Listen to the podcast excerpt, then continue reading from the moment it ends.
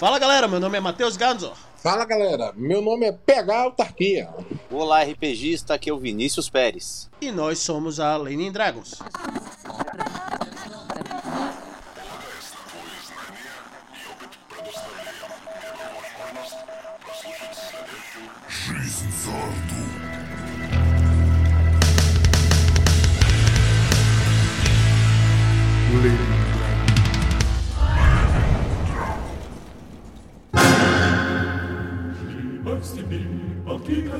Olá galera, estamos aqui chegando para mais um Resenha Camarada, sim, esse papozinho gostoso que está sendo feito aqui nessa segunda-feira de carnaval que eu estou fazendo justamente depois de estar numa festinha com amigos. Então, se eu estou falando besteira, me perdoem, pois eu já tomei todas. Sinto muito se você não tomou no seu carnaval, mas essa é a alegria do trabalhador. Vamos seguir em frente com o nosso Resenha Camaradas daquele jeito que vocês já conhecem. Vamos aqui trazer, né, aquelas coisas pelas quais vocês deveriam apoiar, além de Dragons, sim. Você que não apoia ainda, apoia a gente através do apoia.se barra RPG e faça parte desse nosso grupo maravilhoso de apoiadores que vocês ouvirão agora o nome dessas pessoas. Vamos lá. Então aqui temos Vinícius Moura, Marina Pinto, Ana Flávia Cruz, Atila Pires dos Santos, Juan Magalhães Rocha, Heriberto Estolano, Carlos Douglas Martins, João Carlos Ferreira Franca, Alexandre Pereira, Afonso Henrique Cruz Souza, Gustavo Pinheiro, Júlio César Matos, Raul Gali Alves, Caio Ró,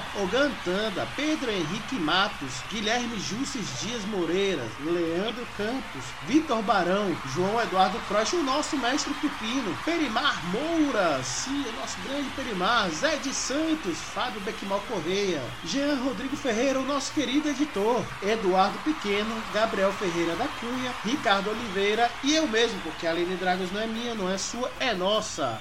Então, galera, por que, que eu deveria estar apoiando aqui a Lane Dragons, esse coletivo bacaninha, mas que eu não sei o que, que eles oferecem? Pois bem, então saibam vocês que vocês estarão tendo desconto se você estiver na nossa lista de apoiadores com a Lampião Game Studio. Fala mais, nosso caro Jorge Valpasso. Saudações, camaradas! Aqui é Jorge Valpassos do Lampião Game Studio para contar uma novidade, é uma parceria entre o Lampião e o coletivo Lenin Dragons. Então agora você, pessoa apoiadora, vai ter descontos exclusivos nos livros do Lampião Game Studio. Aproveite e participe apoiando o coletivo Lenin Dragons. A gente se vê em jogo. Tchau, tchau. Pois é, e tem ainda mais, sim, tem mais. Vocês terão descontos com o nosso querido camarada Livros. Saudações, ouvintes da Lenin Dragons. Aqui quem fala é Bruno, sou do Camarada Livros e do Camarada Mapas e estou aqui para passar um recado rápido. No Camarada Livros, a gente está oferecendo um serviço de confecção artesanal de brochuras. Se você tiver um PDF, aquele livro de marxismo que você quer transformar em um livro físico, ou se você tem aquele RPG que também quer transformar em uma versão física, a gente pode transformar ele numa brochura. E se você também é autor de RPG, autor de livros de fantasia e não sabe desenhar mapas, no Camarada Mapas a gente pode fazer um mapa artístico da sua ideia. E para ouvintes da Lenin Dragons que contrate nosso serviço e chegue pra gente falando que é um ouvinte do podcast, a gente vai dar um desconto de 10%.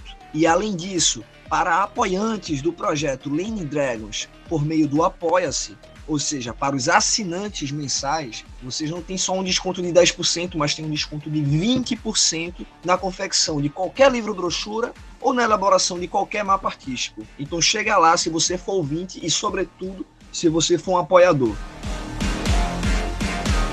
E claro, se o meu celular não ajudar, a gente tem também descontos também com o nosso querido editor Rugian. Fala mais, Jean. É isso mesmo. Transforme o seu projeto em algo extraordinário com a Dice Masters Podcast Multimídia. Eu quero trazer para vocês aqui algumas vantagens de ter apoio de uma empresa de edição profissional para o seu projeto. Em primeiro lugar, qualidade excepcional. Proporcionamos uma produção de alta qualidade, elevando o nível do seu conteúdo para impressionar seus ouvintes. 2. Praticidade semanal, livres da preocupação com a finalização de cada episódio toda semana. Deixe-nos cuidar da edição para você enquanto você se concentra no conteúdo. E 3. A assessoria especializada não é apenas sobre edição. Oferecemos consultoria de marketing especializada para te ajudar a expandir o seu público, garantindo que seu projeto alcance novos horizontes. Faça parceria conosco e libere o potencial máximo do seu projeto. Contate a Dice Masters para levar seu conteúdo a novas alturas. Disso, temos muitas coisas interessantes. Tem um desconto também para quem utilizar o nosso cupom Lenin Dragons 10 com a 101 Games. Sim, você pode comprar lá os seus Aventuras na Área Iboriana, você pode pegar lá é, o seu Ford Quest ou qualquer outro jogo que estiver na loja da 101 Games com o nosso cupom e vocês terão aí um desconto de 10%. Terão também com o Gantanda, nosso parceiro. Ele dá aulas de inglês para apoiadores. Entre outras coisas, também temos o nosso querido Rodolfo Carvalho Carvalho, sim, Rodolfo Carvalho, que é ilustrador, né? Então ele pode fazer tanto o seu trabalho para profissional, sua logomarca, quanto o seu próximo desenho de RPG, seu próximo personagem, estará em boas mãos com o nosso querido Rodolfo Carvalho. Mas agora seguiremos em frente para o nosso papo com os camaradas PH e Vinícius Pérez. Sejam bem-vindos, camaradas, mais uma vez. O Vini que veio aqui há três anos atrás, em 2021, quando estávamos iniciando aqui as, os trabalhos na Lane Dragons. E agora também temos nosso querido PH, que batemos um papo uma vez no nosso Instagram, quando a gente fazia lives de Instagram, mas agora o tempo né, do trabalho corroeu totalmente essa possibilidade de fazer essas lives. E estamos aqui para bater um papo sobre o que? Estamos aqui para bater um papo sobre sistemas importam ou não. Mas antes de entrar nessa dividida, camaradas, se apresentem quem são, o que comem, de onde vêm e como vocês começaram a produzir conteúdo de RPG. Bem, eu sou o PH Autarquia, vulgo Pedro Henrique. Eu sou um dos streamers lá, ou melhor, streamers não, streameiros, que desde que eu falei isso na live do Capim Remoto, falei, agora você não chama mais de streamer. Nada desse de fugir da nossa língua, falar de acordo com nossa língua. Eu sou streameiro de RPG, lá do 20 Contar, é, do 20 Contar RPG RPG. Também sou autor de O Legado RPG, um jogo de fantasia heróico urbana. E vivo dando palpites e opiniões lá no Twitter. Ah, e também, né, descendo o pau no jovem anarcocapitalista. Bom, pessoal, é, eu sou Vinícius Pérez eu também é, faço às vezes aí de streameiro, embora eu não tenha muita habilidade. Eu acabo ficando mais na necessidade e precisando de ajuda dos meus companheiros. Mas eu de vez em quando apareço, coloco a cara lá nos YouTubes da vida, Twitch. Também sou autor de RPG. Eu sou autor do Libra RPG, que era o Orbe de Libra, né? Talvez o pessoal lembre é, desse nome, que é um jogo de fantasia tropical que debate bastante o conceito do, do que são as formações né, políticas, as lutas por, por independência, soberania, os povos originários que estão nessa terra, tudo isso dentro de um, de um universo fantástico. E é isso, cara. Sou aqui de São Paulo, o PH não tá contando, porque os caras são tudo da Bahia, Terra Boa, ninguém conta, ah, eu sou de tal lugar, eu, tô, eu tenho que falar, eu tenho que me entregar que eu sou aqui de São Paulo, a terra da garoa, né? A terra de tudo que é cinza, só tem prédio. Mas faz parte, eu sou gente boa, fiquem tranquilos. Você é da terra high stakes, meu. Exatamente, cara.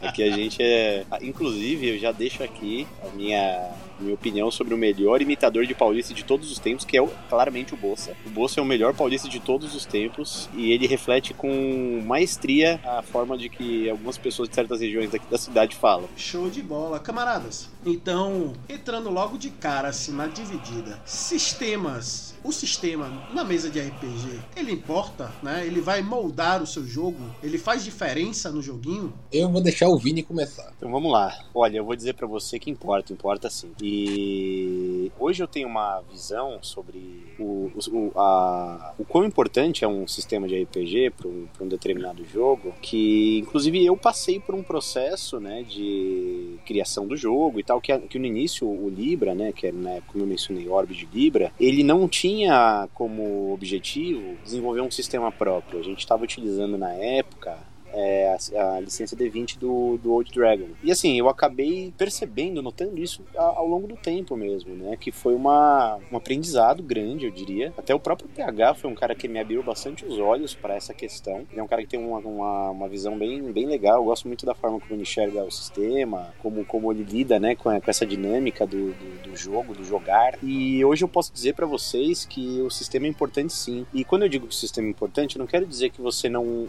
Você precisa engessar teu jogo, ou cada, cada ação dentro de uma partida precisa estar tá determinada, escrita com cada detalhe mesmo, né, na, na, na regra do jogo. Não é isso. Mas o, o sistema ele vai te direcionar para a experiência de jogo. Ele vai contribuir para a experiência do jogo. E, inclusive, ajuda o leitor, né, seja ele um narrador, um jogador, ou apenas um interessado pela, pela, pela temática e tal, vai ajudar essa pessoa a compreender exatamente qual tipo de experiência você deseja transmitir naquele, naquele projeto.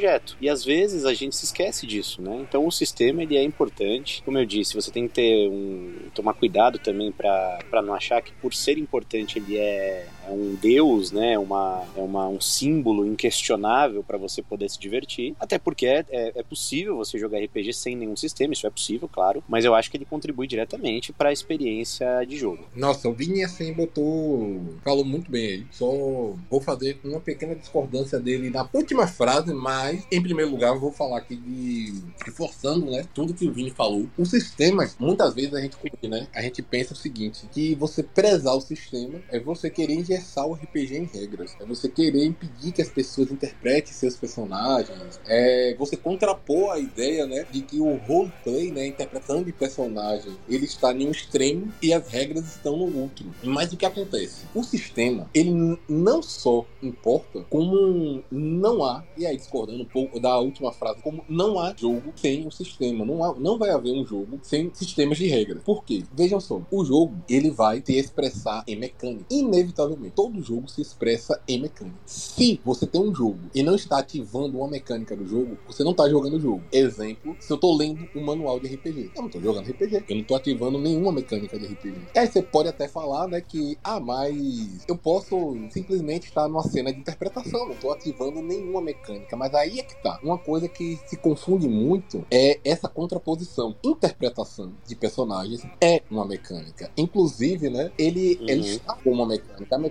roleplay game, que é utilizada em outros jogos que não RPG. Como, por exemplo, um, aquele jogo de imitação, esqueci agora o nome. Que você é, interpreta alguém famoso, né? Mímicas, outra... né? Então, assim, o sistema, ele importa, o sistema de regras, ele importa, porque a todo momento o jogo ele tem que se expressar por meio de uma mecânica que sempre vai evocar alguma regra. Então, não há como você querer fazer essa distinção de interpretação de sistema é, mecânica. E também, como o Vini colocou muito de forma muito bem clara, o sistema ele tem que expressar o que o jogo é. Ele tem que expressar a proposta do jogo. Se você tá jogando, se você tá sentindo que o sistema ele tá te atrapalhando a jogar, das duas uma. Ou o jogo é mal feito, ou você tá jogando com uma proposta que não é aquele jogo. Exemplo, Passion das Apaixones. Quem não conhece é um RPG de novela mexicana. Se eu resolvo é, jogar filmes de Brutus em Passion de las Passiones, eu vou me frustrar, porque as regras não evocam nada disso. Então, nesse caso aí, né, a gente vai observar que a todo instante eu vou querer realizar cenas relativas de filmes de ação e não vou conseguir porque as regras não permitem. Mas não é porque elas são tolhedoras, não é porque regras são grilhões, é porque você está jogando na proposta errada. A regra ela expressa exatamente a proposta daquele jogo. Outro exemplo é tão famoso é o D&D, né? O D&D atualmente, certo? Não falando dos antigos, ele é um jogo de combate tático. É isso que as regras dele evocam. Quando a gente vê muita gente reclamando, né? Poxa, eu queria mesmo de D&D com mais interpretação, mais política, é, e as pessoas não estão fazendo isso, não sei o que. Gente, o que acontece? As pessoas não estão fazendo isso porque as regras de D&D não reforçam isso. A regra de D&D para você jogar um combate tático com personagens de alto poder, certo? E fazer aquele combatezinho tático. É você saber quais poderes, habilidades você tem para se contrapor, né, pra,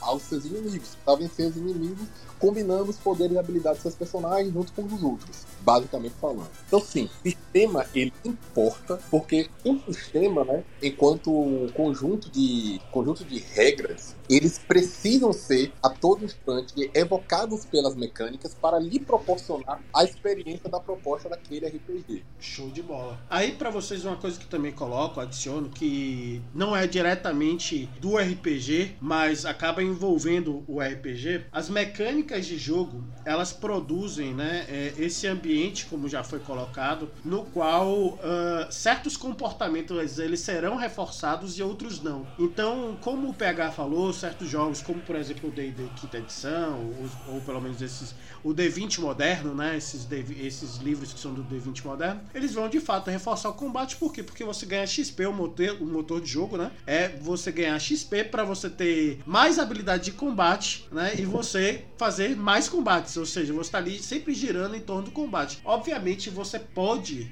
fugir um pouco do combate, você pode não exercer tanto isso e etc. Porém, o jogo em si, ele reforça isso. A gente vai, inclusive, perceber esse reforçamento pela quantidade de vídeos que a gente vai ver no, Instagram, no, no YouTube, ou até mesmo recomendações no Instagram, né, é, sobre combos. Né? Então, como você fazer um, um, um, personagem otimizado. E esse comportamento ele vai sendo reforçado ali dentro do, do jogo, como ele é um jogo de combate tático, né? Muito mais fortemente do que, por exemplo, em um jogo mais de uma produção mais narrativista, né, em que talvez o combate ele importe menos é, necessariamente do que como nesse caso. E aí eu queria um, uma, uma coisa, né, que, que eu perguntei. Ah, Matheus, mas tem gente que diz que o sistema não importa, o que importa é se divertir. Bom, aí nesse caso a gente pode subir os créditos e acabou esse papo, né?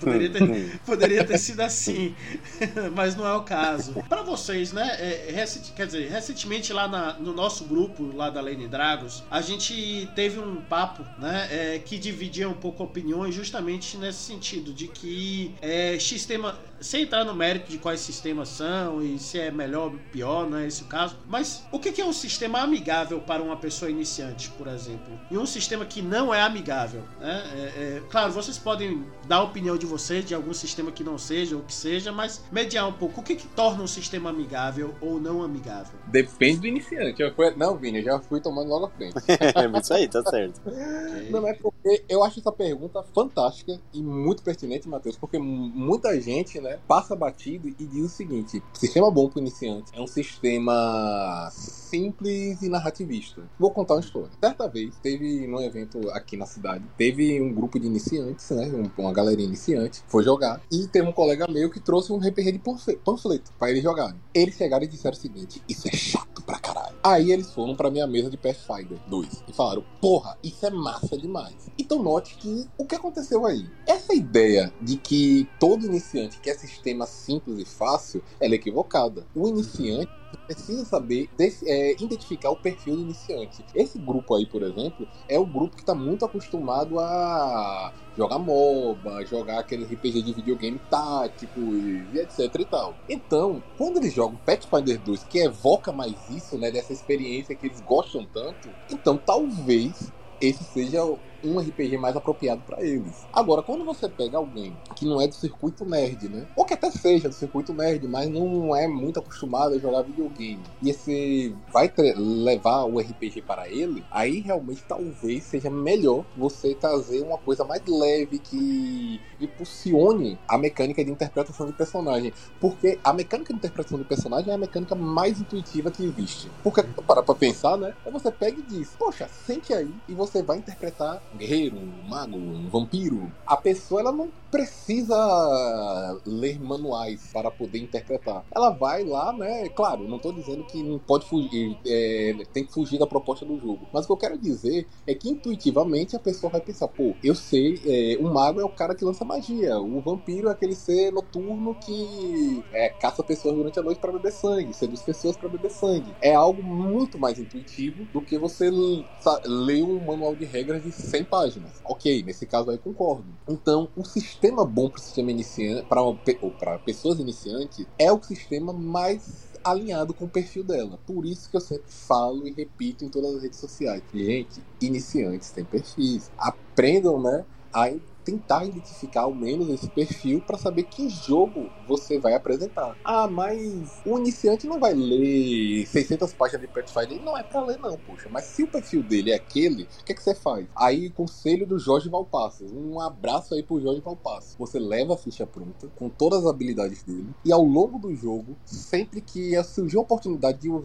de aquela habilidade ser usada, você fala, fulano, seu personagem pode fazer isso. Então note, o cara não precisou ler as 600 páginas de Pathfinder para jogar Pathfinder. E, mais uma vez, o inverso e o mesmo vale pro inverso. Se você vê que aquele iniciante, ele é muito verde, né, no meio nerd, ou então ele não é aquela pessoa acostumada com jogos táticos, com MOBA e, e esse tipo de jogo, então talvez seja melhor você trazer um jogo mais leve, mais narrativista, porque aí vai depender muito mais da mecânica de interpretação de personagem, que é algo muito mais intuitivo. Então, o sistema ideal para o iniciante é aquele sistema que vai estar mais alinhado com o perfil dele. É, eu concordo, sim, também com o que o PH falou. Eu acho que faz todo sentido, né? A gente acaba desconsiderando que o PG ele tem diversos públicos, tem nichos diferentes, pessoas que têm origens diferentes. A gente pega só o Brasil, por exemplo, a gente já tem que considerar que as vivências ou as condições econômicas de alguém que mora no Sudeste é diferente de alguém que mora no Norte do país, por exemplo, né?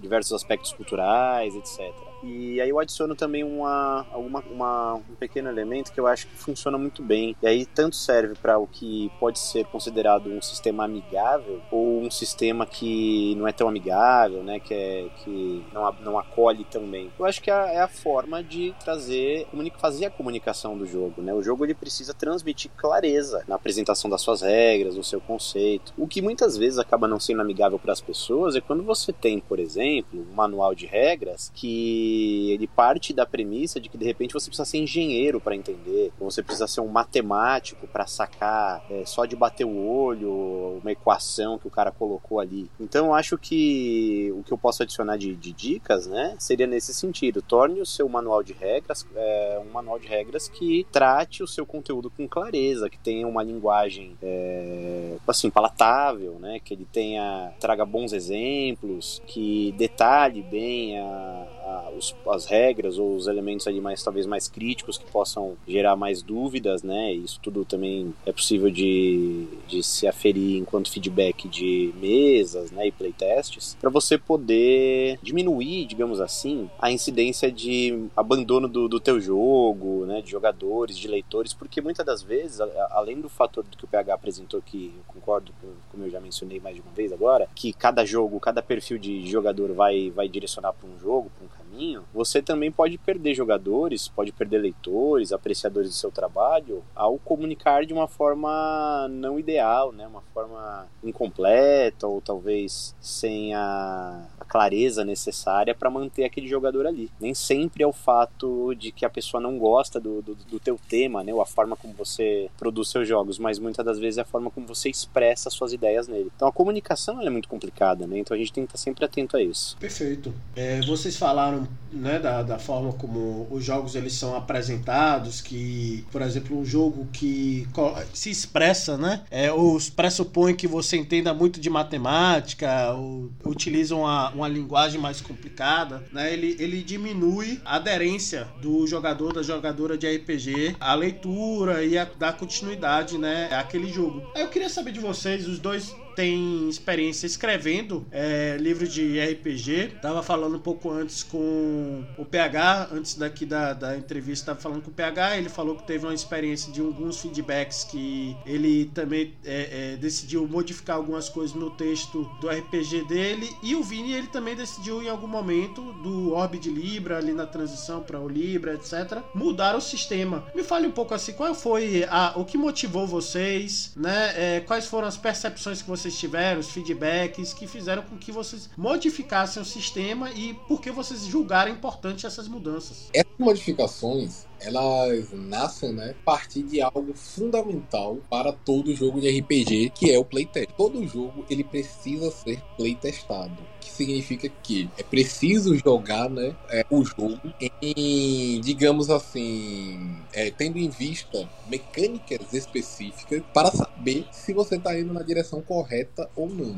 E, e assim, Matheus, uma coisa que pode ocorrer e não é tão difícil é você ter um jogo que funcionou bem dentro de uma bolha e quando sai dessa bolha se revela um verdadeiro desastre. Exemplo, exemplo, o legado, meu jogo. O legado, ele quando ele era playtestado aqui na minha bolha, na região que eu moro, né, na cidade que eu moro, tranquilo, super de boas. Quando eu comecei a fazer live de RPG e comecei a interagir com pessoas do Brasil afora e levei o jogo, né, para essas pessoas, eu descobri que o jogo não funcionava. Pô, o Vini falou, né? No, o Brasil é um país diverso, temos diversas vivências. A gente precisa levar isso em consideração, né, ao criar um jogo também. De forma que algo que pode estar tá funcionando dentro daquele nicho, ele pode não funcionar para inúmeras outras pessoas. E o que aconteceu? Um livro que estava escrito precisou ser reescrito. E aí um conselho para você que está escrevendo um livro de RPG. Não escreva um livro inteiro de RPG antes de playtestar, gente. Vai escrevendo devagarzinho. Comece pelas mecânicas básicas, playteste ela, se funcionar. Aí você escreve outra mecânica e vai playtestar e vai seguindo dessa forma. Porque se você escrever um livro inteiro, você corre o risco de fazer o que aconteceu comigo. 200 páginas, porque você descobriu que não funciona.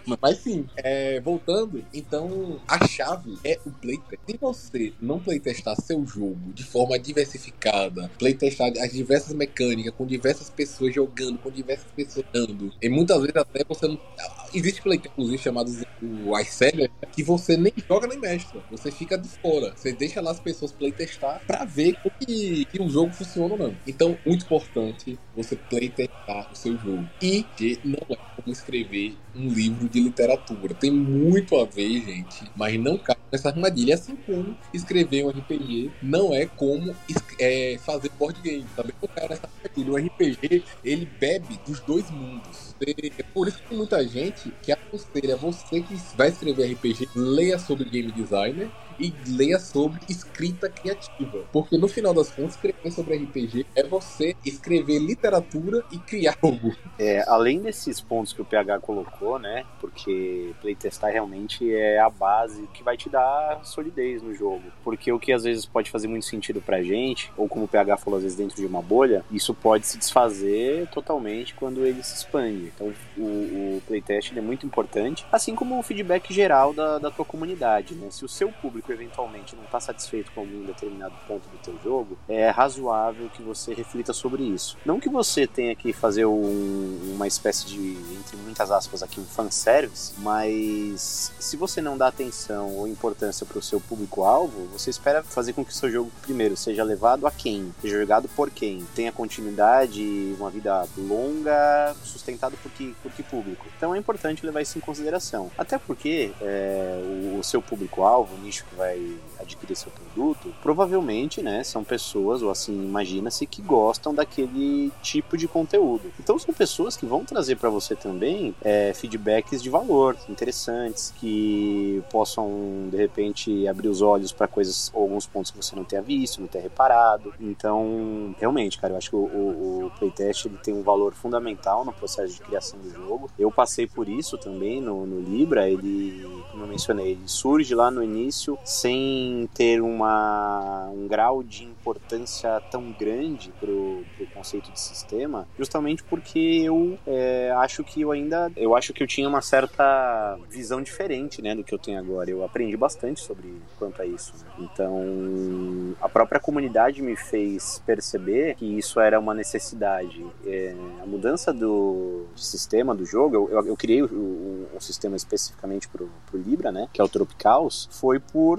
um pedido da comunidade. A comunidade começou a comentar, falar, pô, seria legal tentar pensar num sistema que, que, que emule melhor, né, a, as ideias do, do, do projeto, porque a gente tem contato com a comunidade, a gente tem grupos de WhatsApp, a gente conversa com outros produtores, redes sociais de modo geral, então as pessoas vão se aproximando da, da ideia, vão entendendo o que você está falando, vão se interessando pelas histórias que são contadas, né? E aí o público começou a, a notar que talvez não estivesse tão condizente. E eles estavam certos. Eu também, depois de um tempo, percebi isso e eu fiz essa essa essa loucura, né? Também não podemos não podemos deixar de dizer que é uma loucura, que é criar um sistema porque é trabalhoso, é bem trabalhoso, bem trabalhoso. É, eu tive a experiência, né, de lá pelo ano 2021 eu comecei a fazer o modo carrasco. No momento ele está em stand-by porque é, o que aconteceu com, com o projeto foi que eu mudei, né? É, na época eu tinha uma visão muito D&D, eu queria apenas fazer com que o D&D ele se tornasse um pouquinho mais uh, duro, né? Um, duro no sentido de tornar o jogo um pouco mais pesado, mais mortal e etc, porque a gente queria jogar o jogo de horror e para mim, né, isso é uma visão minha, de que jogo de horror no qual você sai simplesmente detonando tudo que tá pela sua frente, ele perde o sentido do horror, né? É, você perde o medo de, de enfrentar as coisas ou procurar outras vias de enfrentar as coisas. Só que o que aconteceu é que o jogo, ele, a ideia, ela foi tomando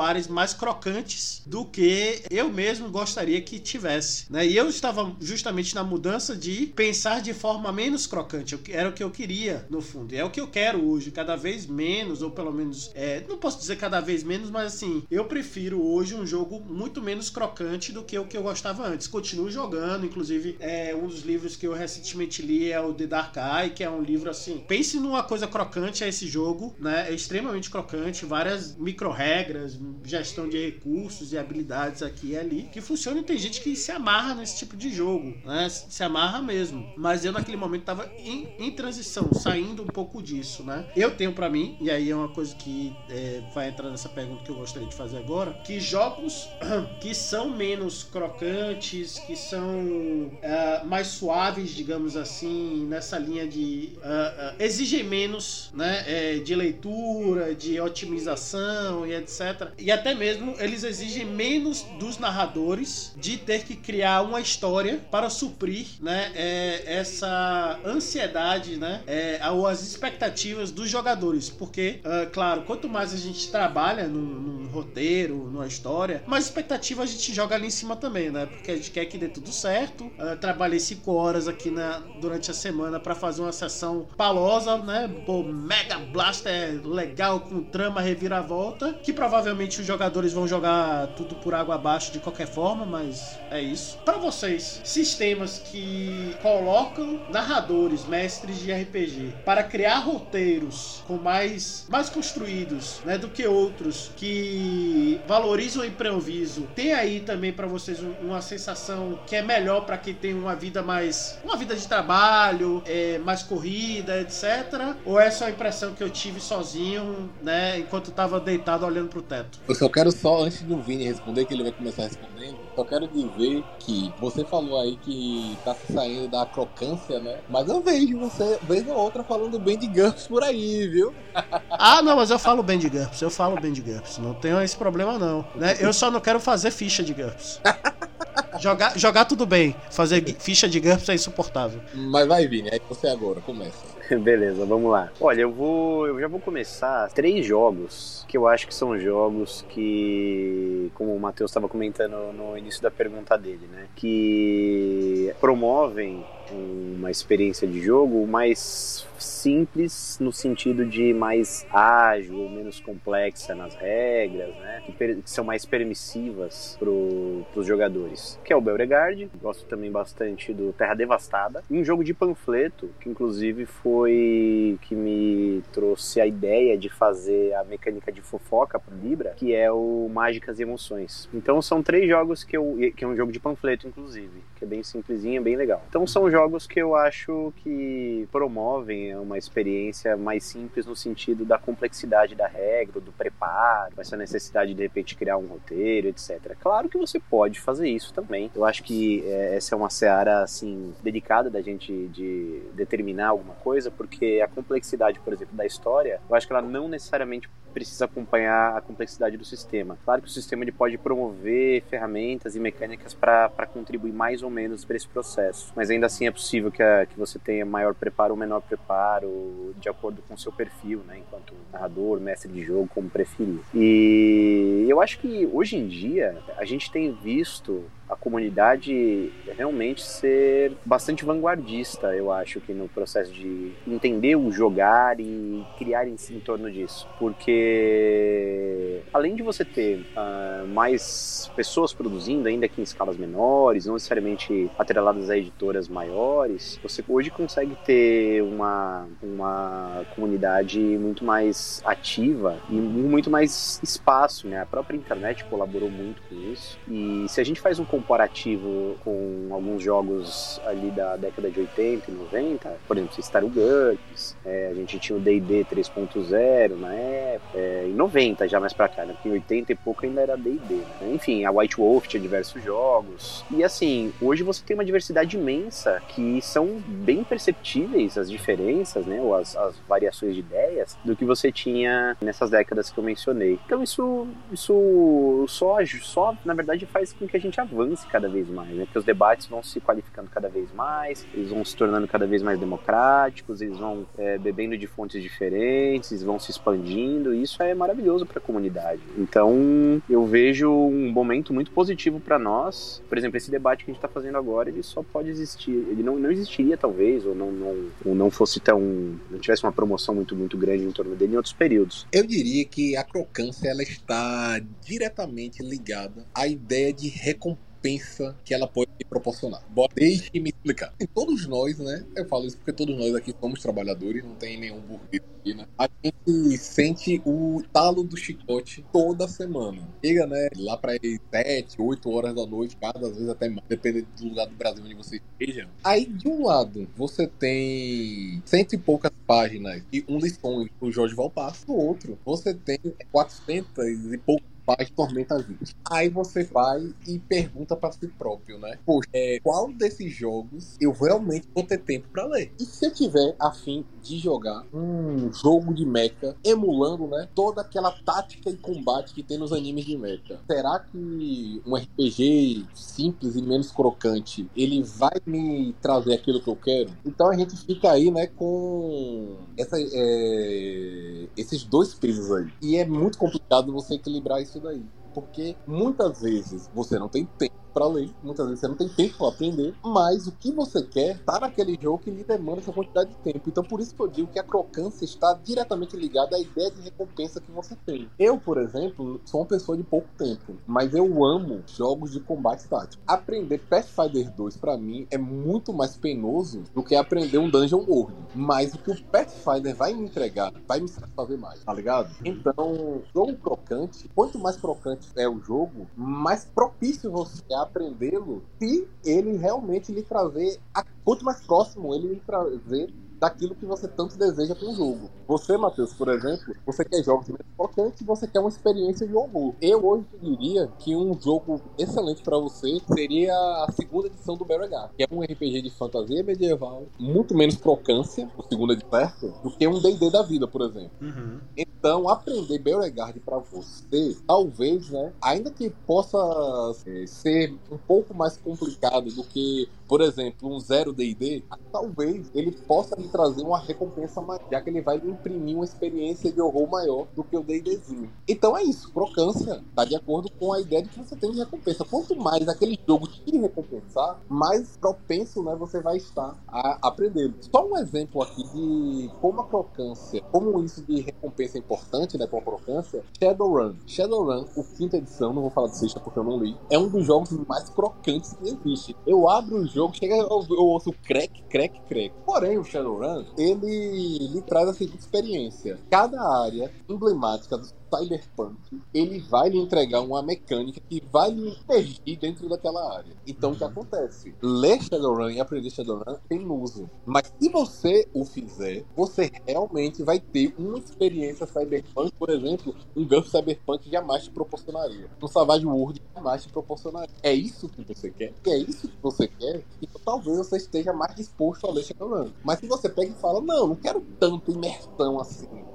eu quero jogar mais pela estética cyberpunk, talvez um Sprawl Runner seja mais indicado para ti. É, então, é curioso você fazer essa comparação. Eu já joguei o Shadowrun, já joguei os Sprawl Runners. Inclusive, a gente está criando um cenário. Assim, ele é agnóstico de, de, de regra, mas a gente está jogando mais em Sprawl Runners, justamente porque a gente entendeu que a ficção, ela, pra gente, é mais interessante do que a gente se apegar às mecânicas, né? Então, a gente está jogando Sprawl Runners e, de fato, tem entregado o que a gente gostaria. Uh, até mesmo no quesito regras, né? Porque o, o Savage Worlds não é tão tão, não é tão sem crocância assim. Mas uma, uma, uma coisa que, que me chama a atenção é que alguns jogos eles vão te entregar uma caixa de ferramentas que você basicamente não precisa pensar antecipadamente, né? Ou até pode pensar antecipadamente, mas com menos esforço, digamos assim. Você rola ali uma série de dados e você tem uma tela, digamos assim, né, pré-programada dos eventos que você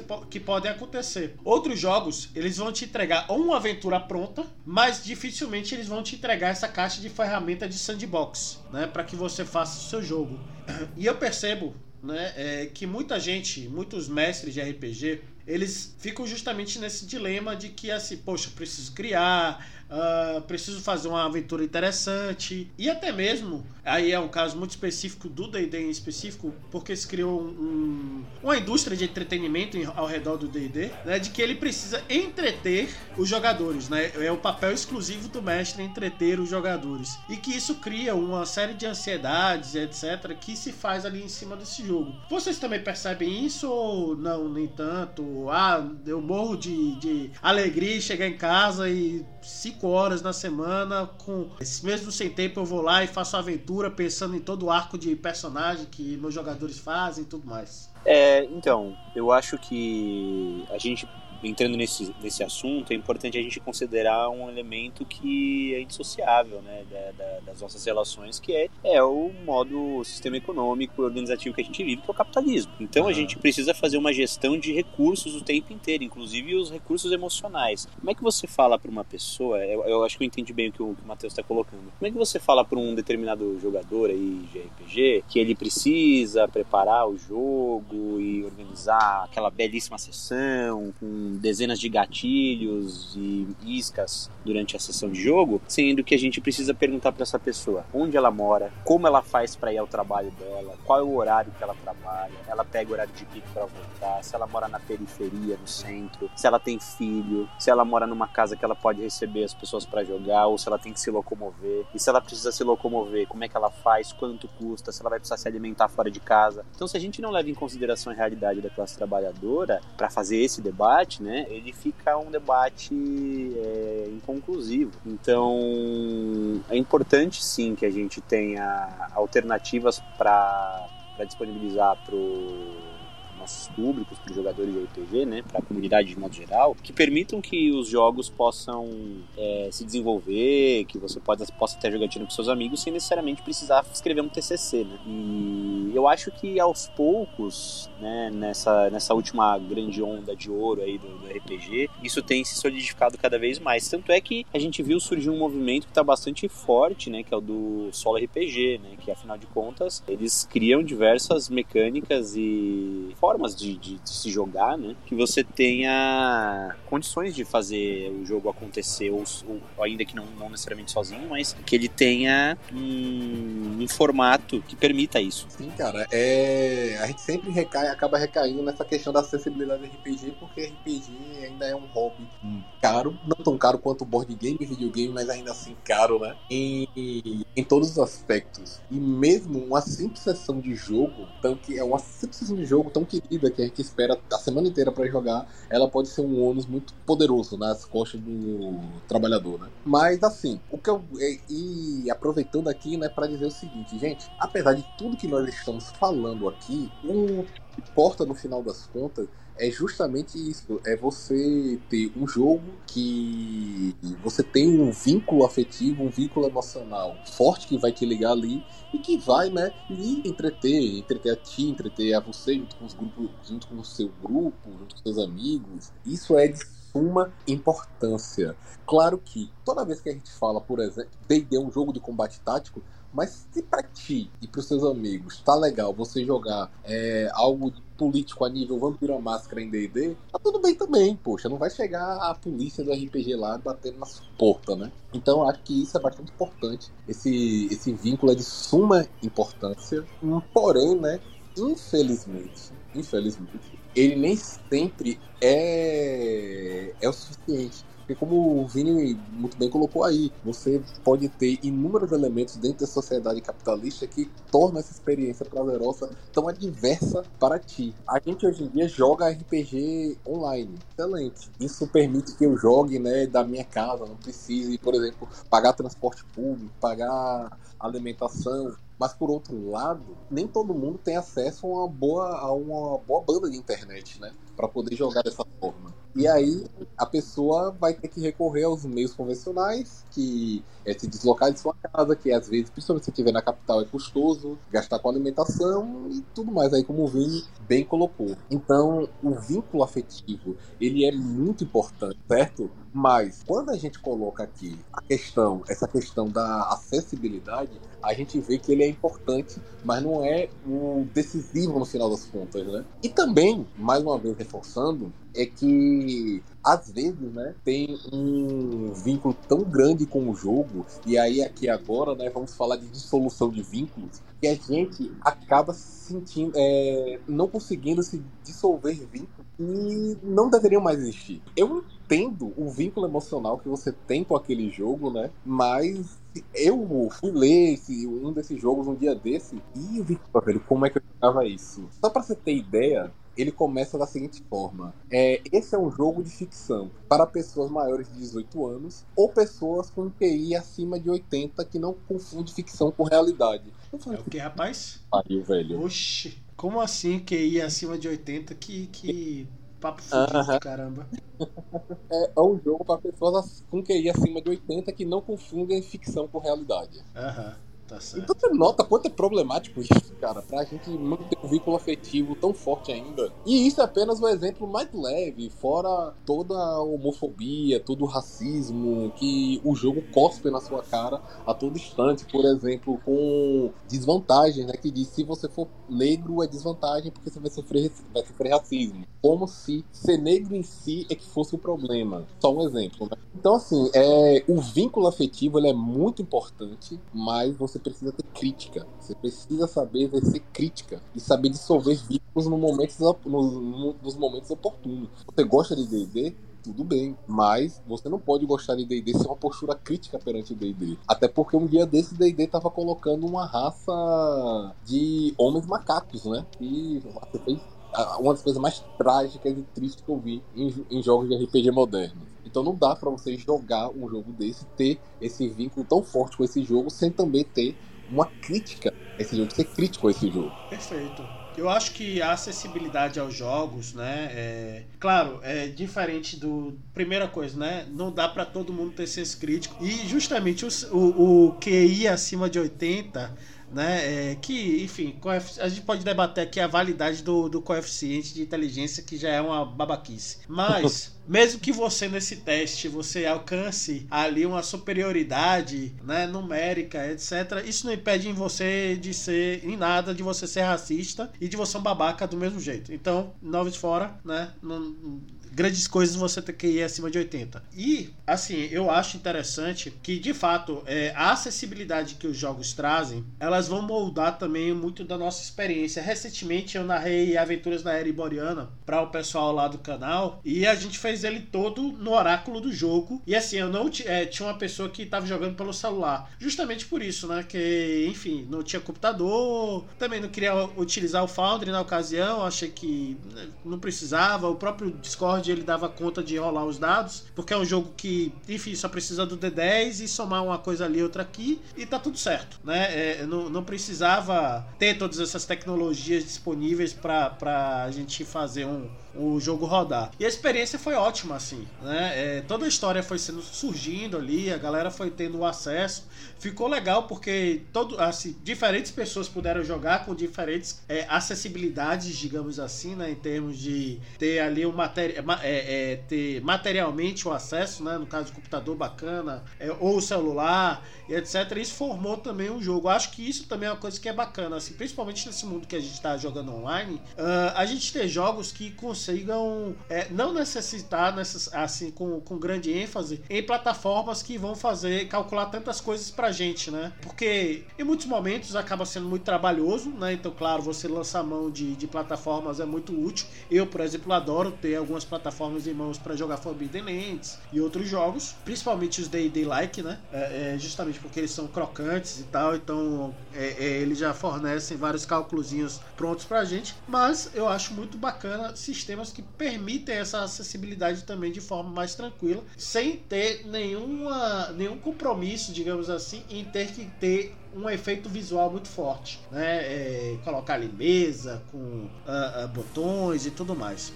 Bom, Pessoal, estamos caminhando então para os finalmente. Teçam as suas considerações finais sobre o tema. Uh, foi muito bacana ter tido vocês aqui de novo. E aí é isso. Falem aí como encontrar vocês, considerações finais, etc. Bem, eu sou o PH Autarquia, né? Eu. Vocês podem me encontrar pelas redes sociais lá com a arroba lá do PH Underline Autarquia. Lá no. Não, se bem que no Twitter é Pedro Underline Autarquia, o jogador de RPG, certo? O jogador de RPG, tá lá, o meu nick lá no Twitch. E lá no. No. no ai meu Deus, esqueci agora da, das fotinhos. É Instagram. Estou para começar em TikTok em breve, via 20 Contar. E você também pode encontrar lá no 20 Contar, na Twitch do 20 Contar também, arroba 20 Contar, underline RPG, underline RPG. Lá no YouTube, 20 Contar, na Twitch do 20 Contar certo. E assim, foi maravilhoso ter jogado aqui, ou jogado, aqui com vocês. É, mas espero jogar muito em breve com todos vocês aí na mesma mesa, certo? E, e amo falar sobre o tema Sistema Importa, porque sistema importa, galera. Se o sistema não tá importando para o teu jogo, é porque muito provavelmente você tá jogando um jogo ruim. Desculpa a franqueza. E eu só quero só deixar uma coisinha aqui. Teve algumas pessoas aqui que me prometeram fazer a parte 2, né, do do game designer não é neutro. Todo game design é político. E até hoje eu espero essa parte 2, mas não vou citar nomes para não constranger a pessoa. Só uma coisa que eu gostaria de dizer: Gulag 3 anos no PSTU. Olha aí, rapaz.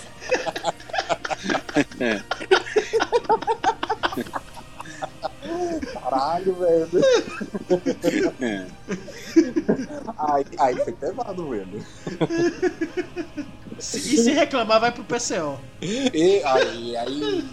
Eu não vou nem falar mais nada. Pra, pra a, a, essa pena aí não acabar indo para daqui a pouco a gente tão, ir tão longe, tão longe, tão longe, né? Pra gente não acabar indo lá pro seara lá dos anarcos capitalistas. Bom, gente, vocês me encontram aí no 20 Contar também. Eu sou, sou parceiro lá do PH. Sou um dos parceiros, né? E a gente tem diversos projetos aí que, inclusive, devem retornar esse ano, agora de 2024, com vários jogos de RPG rolando. Também nas redes sociais, vocês podem procurar tanto por V Pérez RPG, né? V Pérez RPG ou Libra RPG. Você vai me encontrar lá no Twitter, no Instagram, Facebook. Então, sempre que quiserem tirar alguma dúvida, mandar alguma sugestão, trocar uma ideia, bater um papo, sempre disponível. Essa troca para mim é sempre importante. Agradeço aqui o Matheus mais uma vez esse papo foi muito gostoso. O papo com camarada sempre é bom, né? A gente ainda tem que sentar os três e mais vários outros juntos para tomar uma cervejinha muito boa, bem geladinha, para falar mal de capitalista safado, burguês safado e jogar um pouquinho de RPG também, porque, né, senão não, é que, não fica tão gostoso assim. Né? Então valeu demais, galera. Um abraço para todo mundo aí que acompanhou e que tenham aventuras muito legais, muito bacanas aí. Valeu. Bom, falando em tomar uma cervejinha, provavelmente esse ano estarei no DOF né? Tudo, está, tudo está caminhando para isso. Então, abemos cervejinha. É muito importante tomar essa cervejinha com os camaradas lá em Sampa. Uh, se vocês que curtem a Lane Dragons estiverem por lá também, não se importem também é, é, de tomar uma cervejinha com a gente. A gente gostaria muito de trocar uma ideia com vocês. E para além disso, se vocês gostam da nossa página, sigam a gente lá nos arroba Lane Dragons RPG. E também, se você está ouvindo a gente agora nesse podcast Não se esqueça de dar um like e um seguir lá, né? É, avalie lá as estrelinhas, porque isso ajuda os, os, algoritmos a furarem a bolha e a gente conseguir mais pessoas para ouvirem a gente. E também coloca lá o seguir para sempre receber mais todo, todo episódio que a gente soltar. Beleza? Um abraço, galera. Tchau, tchau.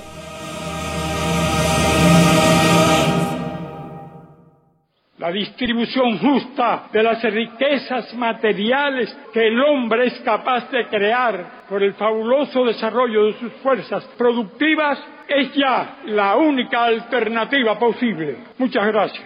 Septiembre 3 de 2010.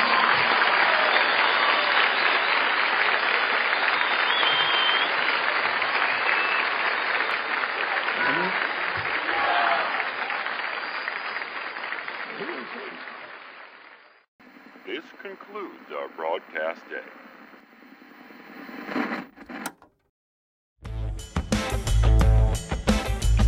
Episódio editado por Dice Masters Podcast e Multimídia.